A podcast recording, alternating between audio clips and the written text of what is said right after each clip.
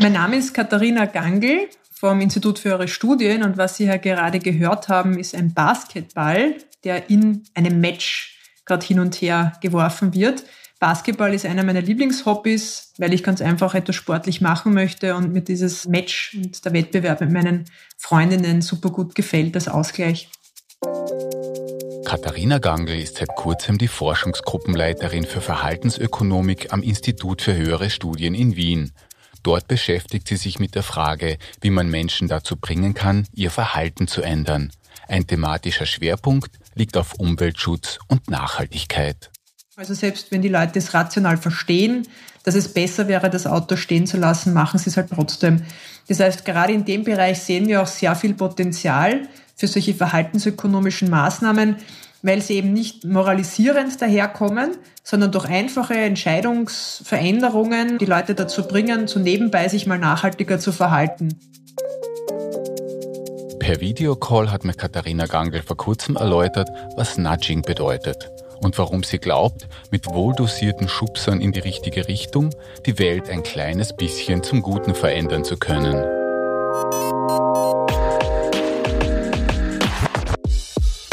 Nerds mit Auftrag.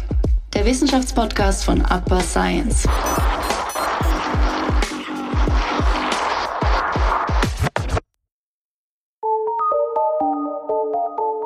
Damit herzlich willkommen bei einer neuen Folge von Nerds mit Auftrag, dem Podcast von Upper Science.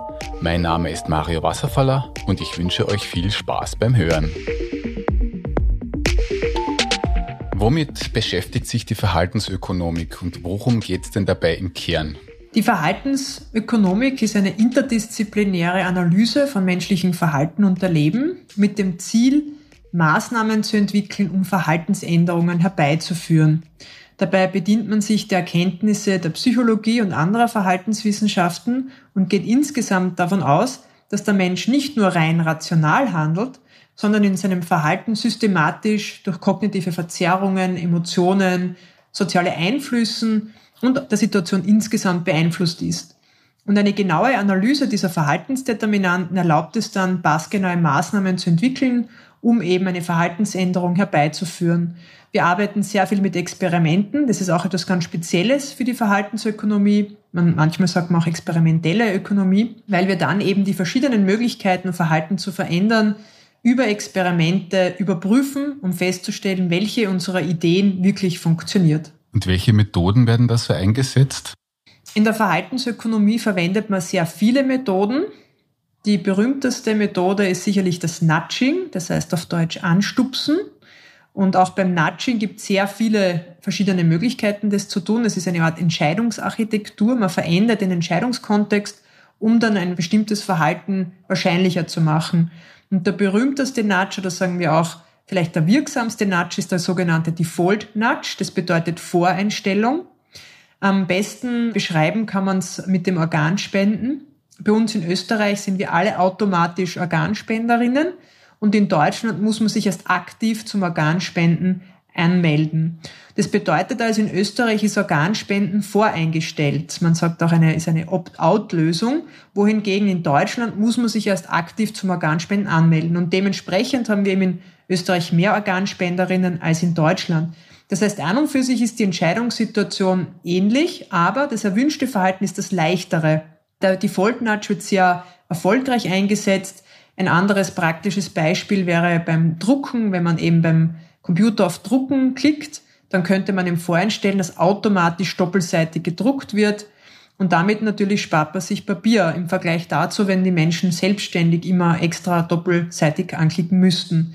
Sehr erfolgreich wird es auch eingesetzt beim zum Beispiel Tarifwählen bei Strom. Wenn man zum Beispiel neuen Stromtarif sich aussucht, könnte man im automatisch anklicken 100% grüne Energie und die Personen müssten es wegklicken aber wenn es ihm schon voreingeklickt ist, verkauft man ihm 5% mehr rein grüne Energie. Das heißt, ja, hier kommt es eigentlich auch schon sehr gut rüber, um was es geht, dass man durch kleine Veränderungen in der Entscheidungsarchitektur dieses Verhalten wahrscheinlicher macht, das für eine Person oder für die Gesellschaft eigentlich das bessere Verhalten wäre, ohne dass man durch Zwangsmaßnahmen wirklich eine bestimmte Verhaltensweise vorschreibt. Das heißt, die Freiheit der Menschen bleibt erhalten und trotzdem bekommt man eine Verhaltensänderung hin. Mhm. Jetzt gibt es wahrscheinlich jede Menge Themen und Probleme, wo man dieses Nudging einsetzen könnte. Wo halten Sie es denn besonders für wichtig, dass sich das Verhalten der Menschen ändert? Ich persönlich und auch in unserer Gruppe besteht das größte Interesse im Bereich der Nachhaltigkeit. Hier muss einfach unsere Gesellschaft ganz massiv und schnell eine Verhaltensänderung hinbekommen, wenn wir eben den Klimawandel aufhalten wollen, wenn wir das Artensterben aufhalten wollen, wenn wir den Ressourcenverbrauch nachhaltiger gestalten wollen. Und gerade hier hat man auch in den letzten Jahrzehnten gesehen, dass eben reines Moralisieren nichts bringt.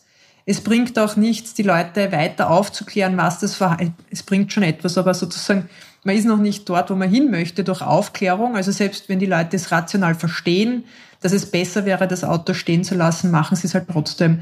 Das heißt, gerade in dem Bereich sehen wir auch sehr viel Potenzial für solche verhaltensökonomischen Maßnahmen, weil sie eben nicht moralisierend daherkommen, sondern durch einfache Entscheidungsveränderungen die Leute dazu bringen, so nebenbei sich mal nachhaltiger zu verhalten.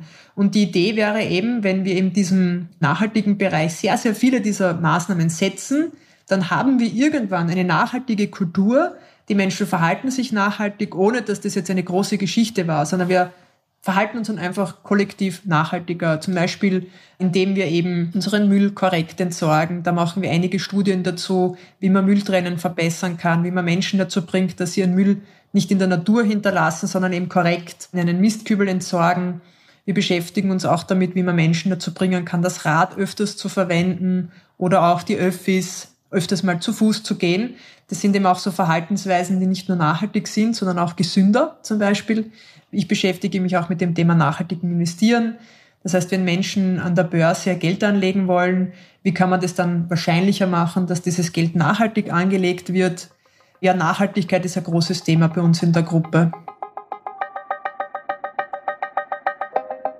Durch Nudging allein werden sich die großen Herausforderungen der Gegenwart wohl nicht lösen lassen, erklärt die Expertin. Viele kleine Verhaltensänderungen könnten in Summe aber große Effekte haben.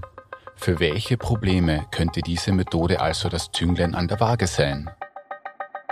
Also auf jeden Fall würde ich sagen, dass diese Methodik, die wir hier verwenden, andere Maßnahmen ergänzt. Also nur mit Verhaltensökonomie, nur mit Nudging wird man jetzt nicht die Nachhaltigkeitsproblematik vollständig lösen.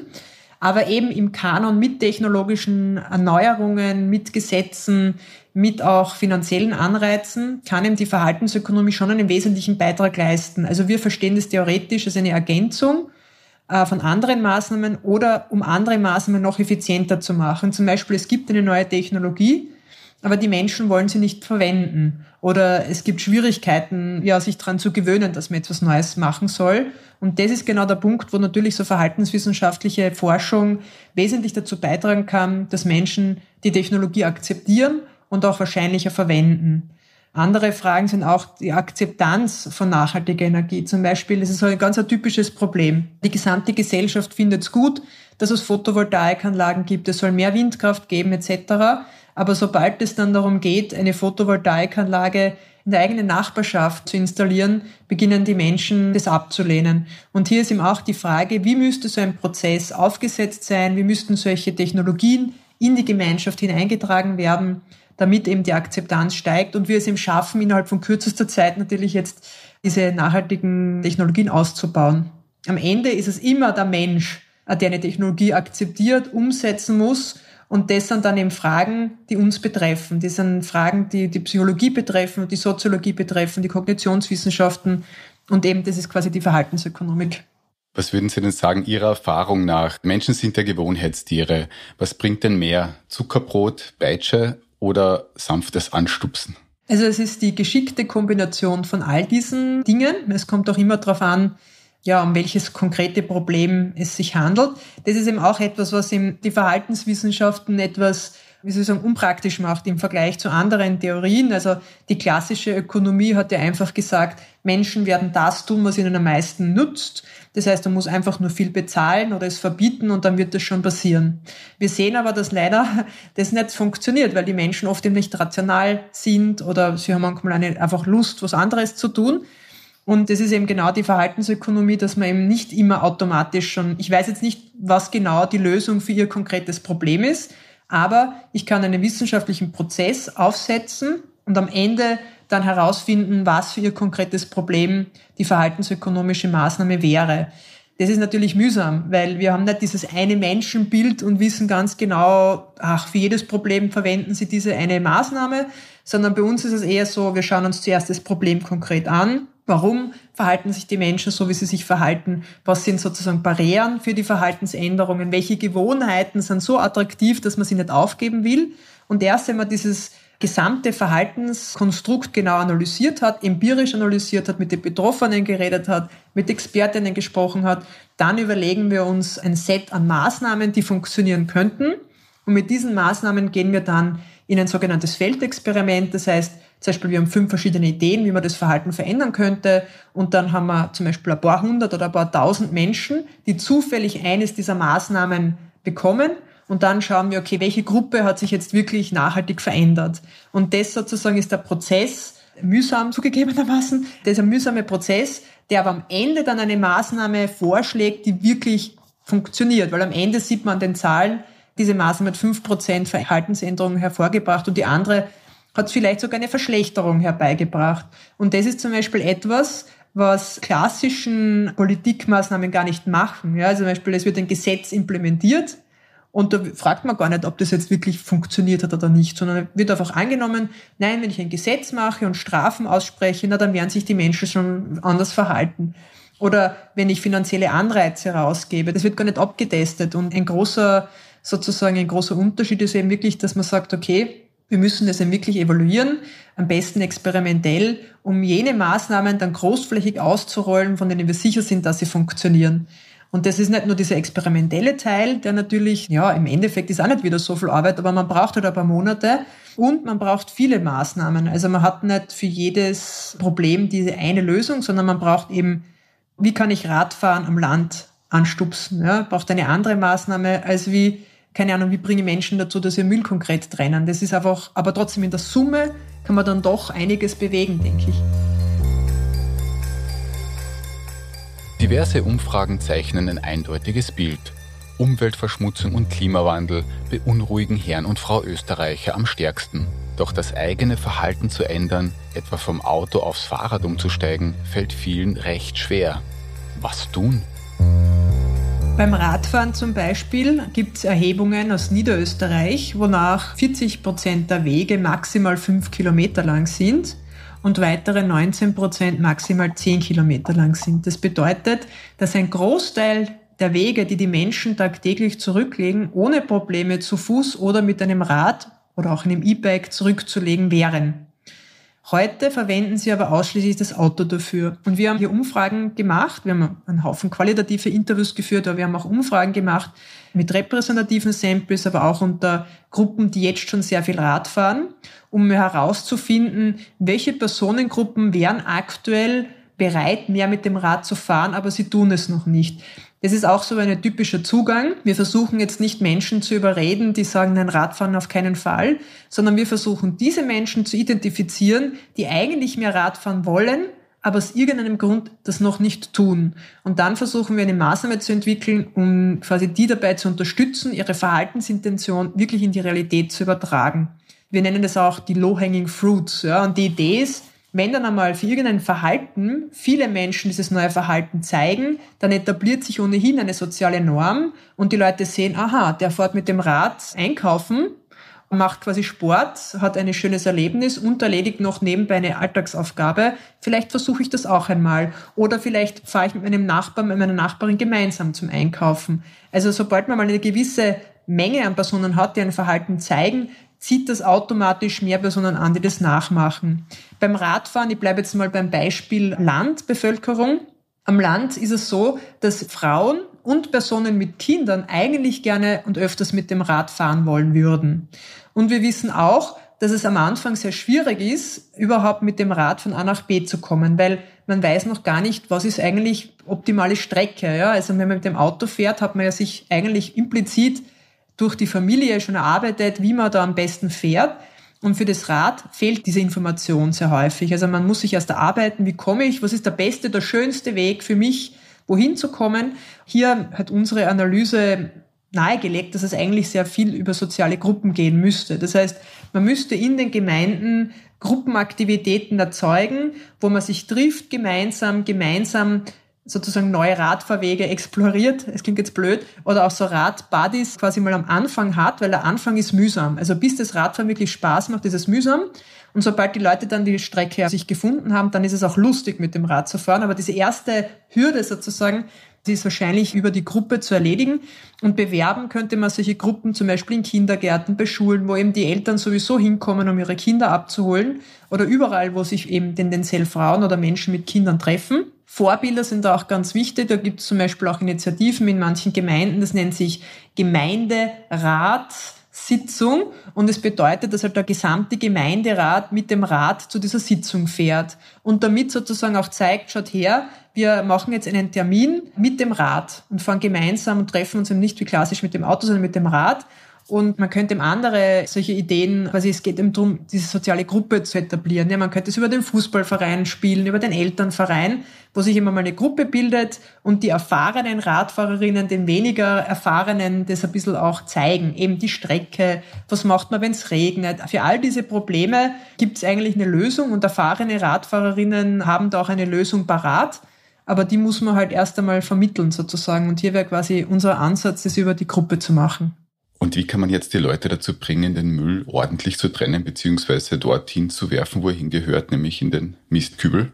Hier haben wir mit der ARA gemeinsam letztes Jahr ein großes Feldexperiment durchgeführt in Leoben, Steyr und Krems und verschiedene Mistkübeln aufgestellt zum Trennen von Abfall. Und wir haben schon von Voranalysen gewusst, dass es nicht so sehr darum geht, die Leute zu belehren, weil das Problem ist, zum einen denken sich viele, ich trenne meinen Müll oder ich entsorge meine Müll ja ohnehin korrekt. Das heißt, mich betrifft diese Belehrung gar nicht, weil de facto ja sehr viel Müll tatsächlich auch nebenbei aus der Tasche fällt. Und die andere Gruppe, die bewusst vermüllt, weil sie das irgendwie gerade brauchen, Jugendliche zum Beispiel wollen damit auch zeigen, wo sie da in der Gesellschaft stehen, die werden wir auch nicht erreichen über diese Belehrungen. Aber was sich aber vielleicht als wirksam erweist, ist über Aufmerksamkeit zu arbeiten. Das heißt, dass die Menschen überhaupt diesen Müllbehälter sehen und mehr oder weniger, wie man sich das vorgestellt, so wie Motten vom Licht angezogen werden. Und hier ist eben auch ein praktisches Problem, dass eben Bürgermeisterinnen, Bürgermeister oft gerade Müllbehälter bevorzugen, die möglichst nicht gesehen werden, weil Müll ein Thema ist, das man eher sozusagen abdrängt. Das heißt, so einen richtig extrem auffälligen Müllbehälter will eben auch dann wieder niemand. Wir haben es trotzdem versucht. Wir haben sozusagen einen klassischen Müllbehälter aufgestellt im klassischen Design, dann einen, der aber ganz flashig designt, also mit sehr kontrastreichen Farben. Da hat sogar im Dunkeln geleuchtet. Also alles getan, um irgendwie Aufmerksamkeit zu erzeugen. Und dann hatten wir einen weiteren Müllbehälter, der war in Natur. Der hatte so ein großes Naturbild von Auen. Der war so in grün und blau gehalten, aber hatte eben sozusagen sehr schöne Naturlandschaft. Und die Idee war, dass das halt zum einen auch Emotionen auslöst gegenüber der Natur, die es quasi eigentlich geht. Und gleichzeitig erzeugt es auch Aufmerksamkeit, weil insbesondere im städtischen Grau so eine Naturlandschaft sich durchaus auch gut abhebt. Und wir haben dann in den Analysen festgestellt, dass so durchgängig eigentlich dieser Naturbehälter am meisten Müll einsammelt.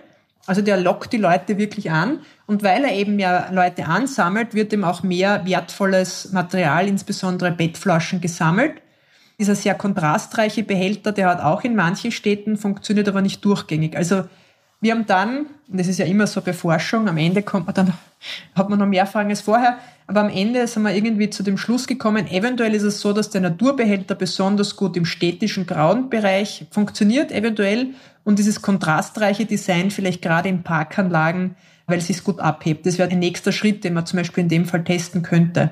Sehr interessant. Sie haben sich ja auch mit unterschiedlichsten Projekten jetzt beschäftigt. Mich würde interessieren, gibt es da für Sie einen gemeinsamen Nenner, wo Sie sagen können, das und das funktioniert einfach, weil der Mensch halt ein soziales Wesen ist oder weil es einen Gruppenzwang gibt oder einen positiven Druck gibt. Das funktioniert fast überall und das eher nicht. Ja, das ist eben das Problem in meiner Forschung, dass ich sowas leider nicht sagen kann. Ja, also man muss es halt immer vorher abtesten. Es gibt schon eben der Default Nudge, den ich vorher vorgestellt habe, der funktioniert wirklich oft. Ja, der hat echt sehr, sehr gute, sage ich mal, Forschungsbestätigungen erhalten. Aber man kann halt nicht immer einen Default Nudge setzen. Aber wenn es die Möglichkeit gibt, dann würde ich einen Default Nudge setzen. Den muss man aber halt manchmal auch politisch durchbringen. Zum Beispiel, wenn wir zurückkommen auf das Organspenden in Deutschland, wenn die das jetzt ändern würden und sagen, nun sind alle Leute in Deutschland automatisch Organspenderinnen, dann würde das politisch wahrscheinlich schwer sein durchzubringen, weil da würde man automatisch einfach auf Widerstand stoßen. Das heißt, für manche Maßnahmen gibt es auch den richtigen Zeitpunkt. Und eben, was das Organspenden in Deutschland betrifft, wäre es jetzt sehr schwer, den Default durch. Also leider, leider nein. Ja, ich, hab, ich kann es leider nicht anbieten, diese eine Lösung, die wahrscheinlich immer funktioniert.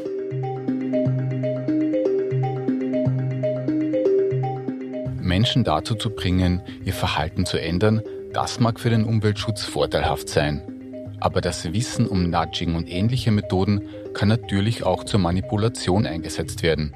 Von der Werbung bis zur Politik. Kann man sich davor auch schützen?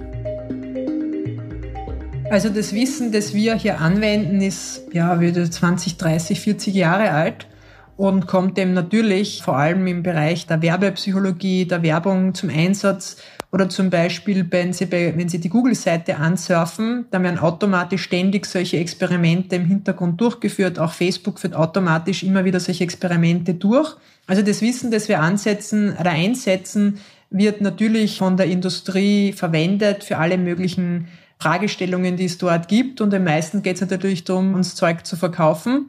Es wird sicherlich auch im politischen Umfeld eingesetzt, kann ich mir vorstellen. Also was man da so hört aus Amerika zum Beispiel. Also natürlich wird es eingesetzt. Die gute Nachricht ist, wenn man diese Mechanismen kennt und sich damit beschäftigt, zum Beispiel gerade was das Einkaufen betrifft, dann kann man sich gegen sowas wehren. Also wir können zum Beispiel Menschen darauf vorbereiten, eben gerade beim Einkaufen, das ist natürlich auch aus gesamtgesellschaftlicher Sicht interessant, dass Leute eben gesünder sich ernähren.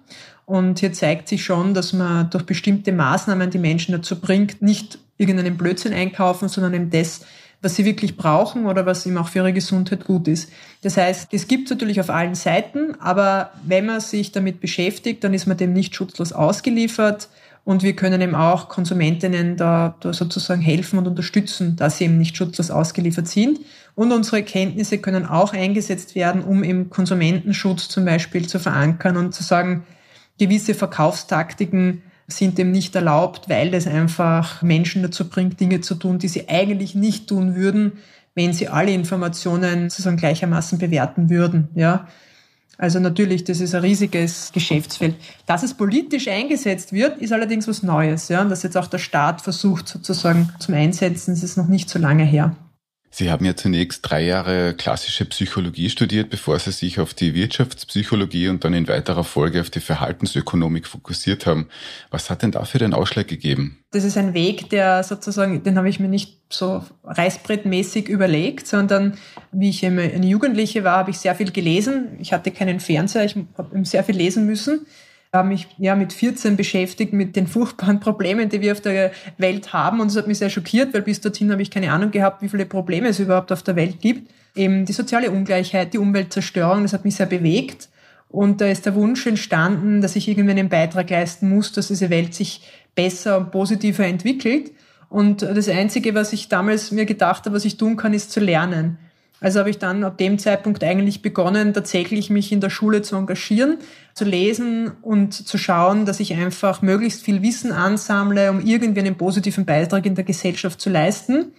Ja, und dieser sozusagen, diese Motivation, mich fortzubilden, hat mich dann dazu gebracht, dass dann ein Professor mich aufgefordert hat, Studienassistentin zu werden. Auf die Idee wäre ich so gar nicht gekommen.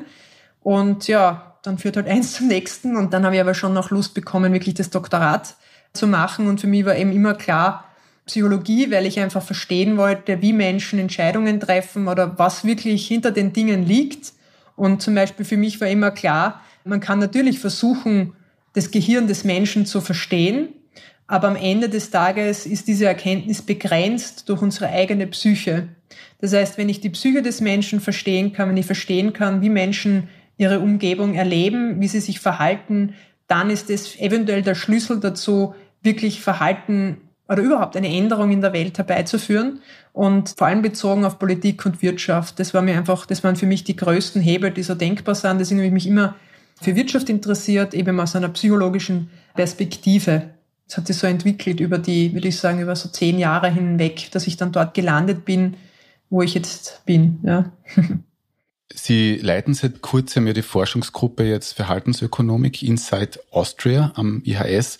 Was haben Sie denn dort in den nächsten paar Jahren so vor? Was möchten Sie denn persönlich dort quasi auch erreichen? Ein Ziel von mir ist tatsächlich, die Kapazität der Gruppe zu erhöhen. Das heißt, wir haben eigentlich sehr viel Arbeit. Also ich sehe überall Arbeit für uns, aber wir brauchen halt auch das Personal, dass das abgearbeitet werden kann. Das heißt, mein Ziel ist es einfach, möglichst viele Menschen in diesen Techniken auszubilden, auch innerhalb in meiner Gruppe und zu schauen, dass die Gruppe eben wachsen kann, so dass wir eben noch mehr Angebot an die verschiedensten Stakeholder tätigen können. Das ist ein Ziel von mir und das insbesondere im Bereich Nachhaltigkeit. Ich möchte auch die Gruppe stärker international vernetzen. Solche Gruppen, wie wir sie sind, gibt es der ganzen Welt.